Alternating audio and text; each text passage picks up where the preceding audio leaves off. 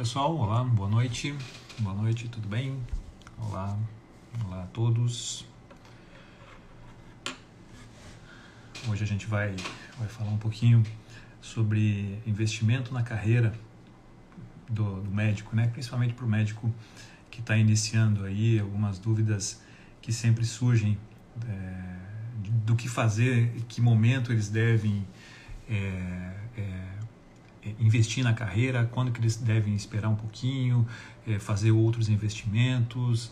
A gente vai ter uma conversa bem interessante hoje e essa conversa hoje ela é baseada numa pergunta que um, que um colega fez. Tá? Então esse colega estava é, com algumas dúvidas, ele colocou uma pergunta ali e a gente resolveu explorar um pouquinho esse assunto porque eu acho que é uma dúvida bastante comum, uma dúvida que eu tive quando quando estava iniciando, né?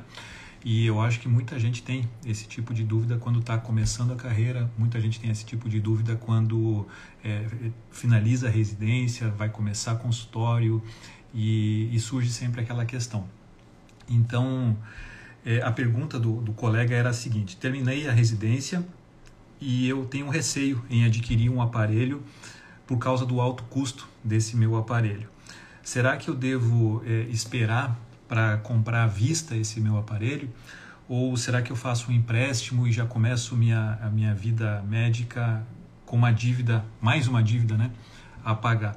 Então é uma dúvida bastante interessante e, e eu imagino que essa dúvida entra para a pessoa por conta é, de tudo que a gente lê quando a gente vai falar sobre, sobre investimentos, sobre empréstimo, sobre comprar um carro, comprar uma, uma casa própria que as pessoas sempre falam, né? O ideal é você acumular um, valor, você, você guardar um valor e tentar comprar à vista com desconto. Então esse raciocínio é um raciocínio que, que, que a gente usa, que a gente, que a gente recomenda sempre usar esse tipo de raciocínio quando você vai comprar um bem maior, quando você vai comprar um carro, uma casa, enfim, quando você vai fazer isso. Pelo menos uma parte você comprar à vista.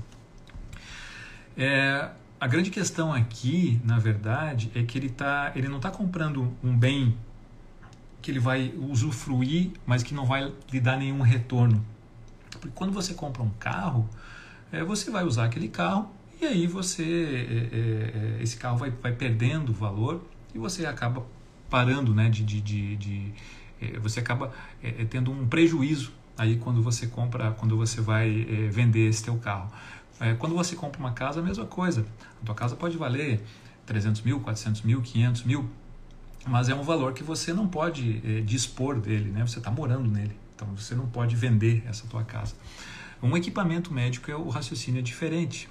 Quer dizer, na verdade, a ideia de você é, se aperfeiçoar, de você comprar um equipamento, a ideia aqui é você ter um aumento, você ter um ganho na, real na tua hora de trabalho. Quer dizer, imagine que você é um clínico, que você faz aí duas consultas por hora particular e a tua consulta custa 300 reais é, a consulta médica. É, você tem então um valor aí, a tua hora vale no máximo, se você tiver a, a, a tua hora com dois particulares, a tua hora vale no máximo 600 reais. Digamos que você tenha um aparelho que você possa fazer dois exames é, e o exame custe aí 700 reais. Então você vai vai ter um ganho aí, né? Você vai estar, tá, a tua hora vai valer R$ 1.400. Evidentemente você vai precisar é, ter alguns gastos, você vai ter que fazer alguma, alguns cálculos, mas grosso modo, quando a gente está comprando um equipamento, é, a nossa ideia é se diferenciar das outras pessoas, né, dos outros colegas, é, você tentar é, é, criar uma, uma, uma, uma clientela e que você possa é, é, é, é ter um, uma, uma associar a tua consulta a algum procedimento que tenha um valor agregado maior e que, claro, você, você ofereça para os teus pacientes é, essa, esse benefício de um valor agregado. Então, é, é, essa pergunta do colega, né, de você, o receio de você começar a se endividar, eu acho que é uma coisa pertinente, mas eu acho que é uma coisa bastante necessária. Isso faz parte de, um, de, um, de uma coisa maior. Né? Então, a ideia, quando a gente está iniciando a nossa carreira, o primeiro investimento que a gente deve fazer é um investimento em nós mesmos. E esse investimento vai passar aí é, por residência, por pós-graduação. Se você tiver o desejo aí de fazer um mestrado, um doutorado para dar aula, né? Você deve, deve fazer. Você, de repente, você é ali um ortopedista de mão e você quer aprender determinada técnica que ninguém faz naquela tua região, você tem que sair para aprender. É, você deve fazer isso, quer dizer, você vai voltar com uma, um conhecimento maior. Então, é, isso não tem preço. Então, você deve investir né, em você. Imagine que você é um cardiologista, você fez ali teu último ano em ecocardiografia e você é, é chega na tua cidade, você não comprou o teu aparelho de ecocardiografia e você está fazendo consultas na cardiologia e encaminhando para um outro colega, para o outro colega fazer os teus exames. É, é, isso acaba sendo um pouquinho frustrante para quem faz é, determinado exame. Isso aconteceu comigo. Quando eu, quando eu cheguei na cidade, eu fazia endoscopia, eu fazia colonoscopia, mas eu ainda não tinha um aparelho e acabava que eu, que eu, que eu atendia o meu paciente, eu fazia o atendimento, o primeiro atendimento no paciente, eu pedia meu exame ele ia num outro colega, fazia o exame lá, alguns até não voltavam para mim.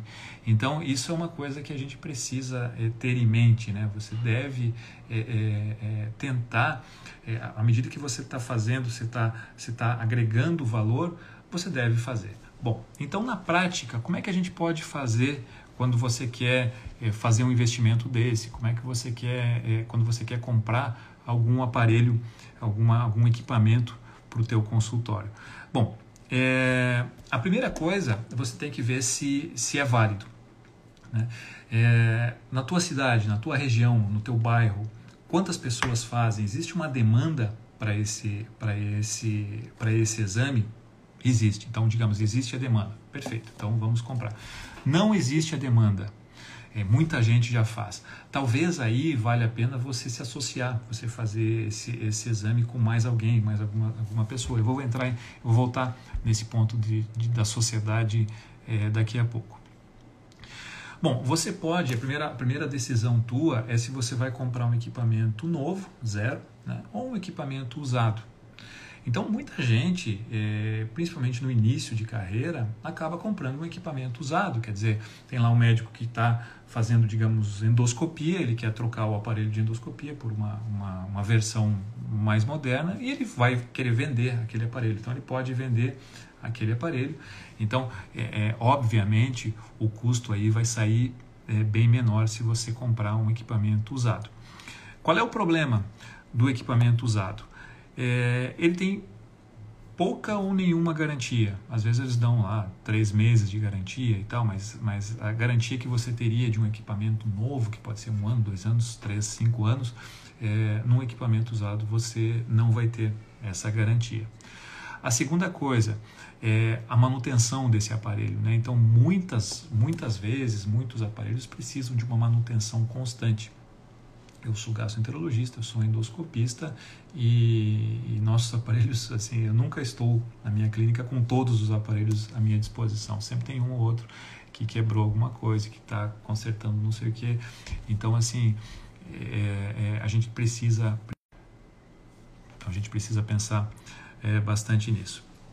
Uma outra coisa que a gente que a gente tem que ter em mente. Então, se você vai comprar um equipamento novo, às vezes a própria empresa que está vendendo esse equipamento oferece uma linha de crédito e muitas vezes linha, essa linha de crédito é um valor de juros bastante atrativo. Então, é, muitas vezes vale a pena você fazer o crédito diretamente com essas empresas.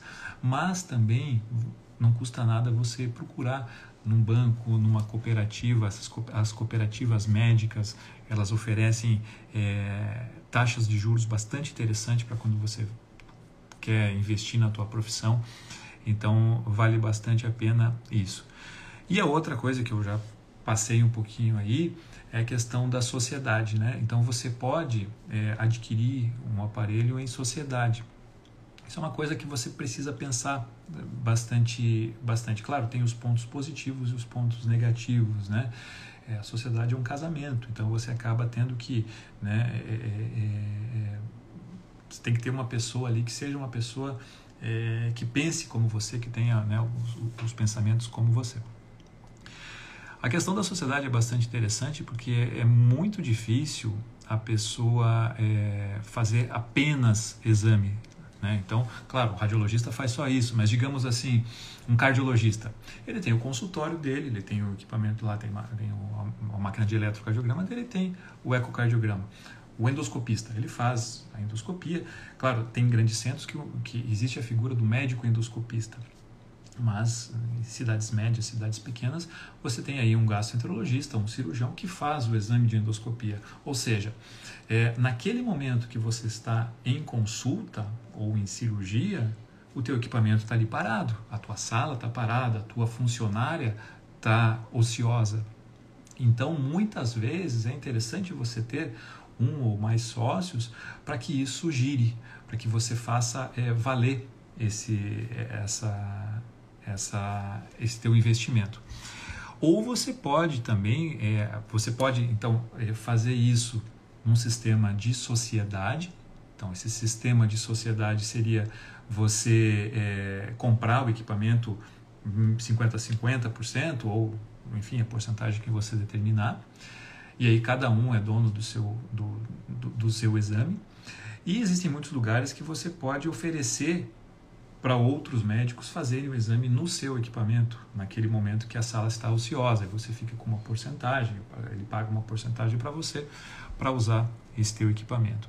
Então, são maneiras que você precisa pensar quando você está diante de, uma, de, um, de, um, de um equipamento assim, para que você faça isso é, rodar, para que faça valer a pena. Existem equipamentos que são muito caros. Né? Existem, por exemplo, na dermatologia, a gente sabe de lasers aí que são muito caros. E aí, como é que acaba sendo isso? Muitas vezes a pessoa faz o aluguel, a empresa faz o aluguel do equipamento. Então, como é que funciona isso? Você aluga ali é, por um dia, um dia no mês, ou numa quinzena, numa semana, você aluga aquele, aquele laser por um dia. E você vai concentrar os teus pacientes naquele dia. Então, naquele dia, a, a pessoa vai lá, instala o equipamento para você e você usa ele é, o quanto for é, apropriado, o quanto for é, ideal para você.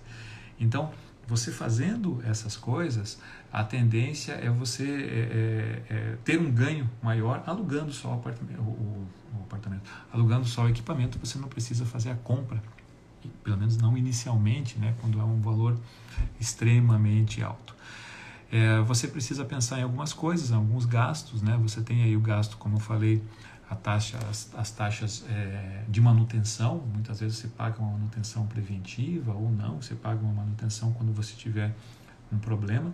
E, claro, existem equipamentos que são é, têm uma manutenção maior, equipamentos que têm uma manutenção menor. E você precisa pensar também na taxa de depreciação, quer dizer, aquela taxa assim, é como quando você compra um carro, você vai compra um carro, você tira o carro zero da concessionária, um mês depois você quer vender, você não vai conseguir mais vender por, pelo mesmo preço que você comprou. Isso, isso é a taxa de depreciação. Isso existe em qualquer equipamento também. Uma outra coisa que existe também na taxa, é, na, na questão do, dos equipamentos, é a questão é, de você ter, ter é, é esses, esses, esses gastos mais recorrentes, né? E os gastos com insumos também. Então, de nada adianta você comprar ali um, digamos, um aparelho de pH-metria e você sabe que você vai precisar comprar sondas, precisar comprar o, o líquido para você fazer a calibração do aparelho, você precisa fazer a tua especialização e em alguns momentos você, você vai precisar trocar esse teu equipamento por uma, uma, uma versão mais moderna, né? Então de repente você fazia lá um, um, um um sistema e de repente lança um sistema de alta resolução. E aí você não pode ficar para trás, você já estava fazendo aquilo na tua cidade, você fazia, depois outros colegas começaram a fazer, de repente vem uma, uma, uma coisa de alta resolução, por exemplo, você vai precisar tomar uma decisão, ou você fica estagnado naquele exame que você fazia, ou você passa, a, você sai para aprender um, uma nova técnica para você oferecer para os seus pacientes, para a tua comunidade um novo exame para você não ficar para trás. Né? Então isso é bastante importante, você precisa é, é, pensar muito bem nisso. Eu digo isso porque recentemente aconteceu comigo aqui na, na, na minha região. Eu faço um exame de manometria esofágica, eu faço esse exame há, há alguns anos já, mais de 10 anos eu faço esse exame, e dois, três anos atrás foi lançado o equipamento de alta resolução. Inicialmente né, não, não, não, havia demanda, na necessidade de ter esse, esse equipamento na minha cidade, mas no momento que, que começou os médicos a pedirem esse exame de alta resolução, colegas a fazerem esse exame, é, obviamente eu, eu, tive que tomar uma decisão. Ou eu é, matava o meu, o meu exame, parava é, progressivamente de fazer esse meu exame, que ninguém mais gostaria de fazer um exame é, convencional, ou eu saía, aprendia, trocava meu aparelho e, e, começava nessa questão da alta resolução. E foi isso que essa decisão que eu tomei. Então a gente precisa ter isso em mente também. Muitas vezes a gente sai, a gente sai lá é, sabendo de todas as novidades, mas todo mundo sabe a medicina evolui dia a dia e a gente tem que estar tá, é, é, sempre é, atualizado, porque senão vão passar por cima de vocês. Então, pessoal, resumindo então, a, a, dúvida do colega era essa, né? A dúvida do colega era: terminei a residência, é, é, receio, tenho receio em adquirir um aparelho por causa do alto custo. Será que eu devo é, fazer um empréstimo ou eu devo trabalhar, é, juntar o meu dinheiro e aí depois fazer a compra? Então, é, a resposta que eu daria para esse colega seria o seguinte: compre o aparelho mais rápido possível, mais cedo possível. Quando você está investindo em você, o teu, a, a, tua, o teu foco, o, tu, o teu raciocínio não pode ser igual a você comprar um carro, ou você comprar uma roupa, ou você comprar um apartamento, que você pensa primeiro em juntar uma, a maior quantidade de dinheiro possível para dar uma entrada ou para fazer a compra. Você precisa então é, pensar que se você está investindo em você, isso deve ser o mais rápido possível, tá? E, e para você fazer a tua hora de trabalho é, é, ser maior do que apenas num consultório médico, né? Então eu acho que é isso. Então se vocês tiverem alguma dúvida, alguma coisa sobre uh, querer quiserem é, complementar aí é, sobre isso, a gente está sempre à disposição. Sempre que tiverem algumas dúvidas sobre carreira médica, sobre qualquer aspecto da carreira, a gente está à disposição, a gente pode fazer essa, essa, essa, essa resposta aqui, por exemplo, que foi uma, um assunto que eu achei que valeria a pena a gente entrar um pouquinho mais a fundo, é, mas a gente sempre está ali, sempre tentando ajudar a todos. Tá bom, pessoal? Uma boa noite a todos, muito obrigado e até a próxima.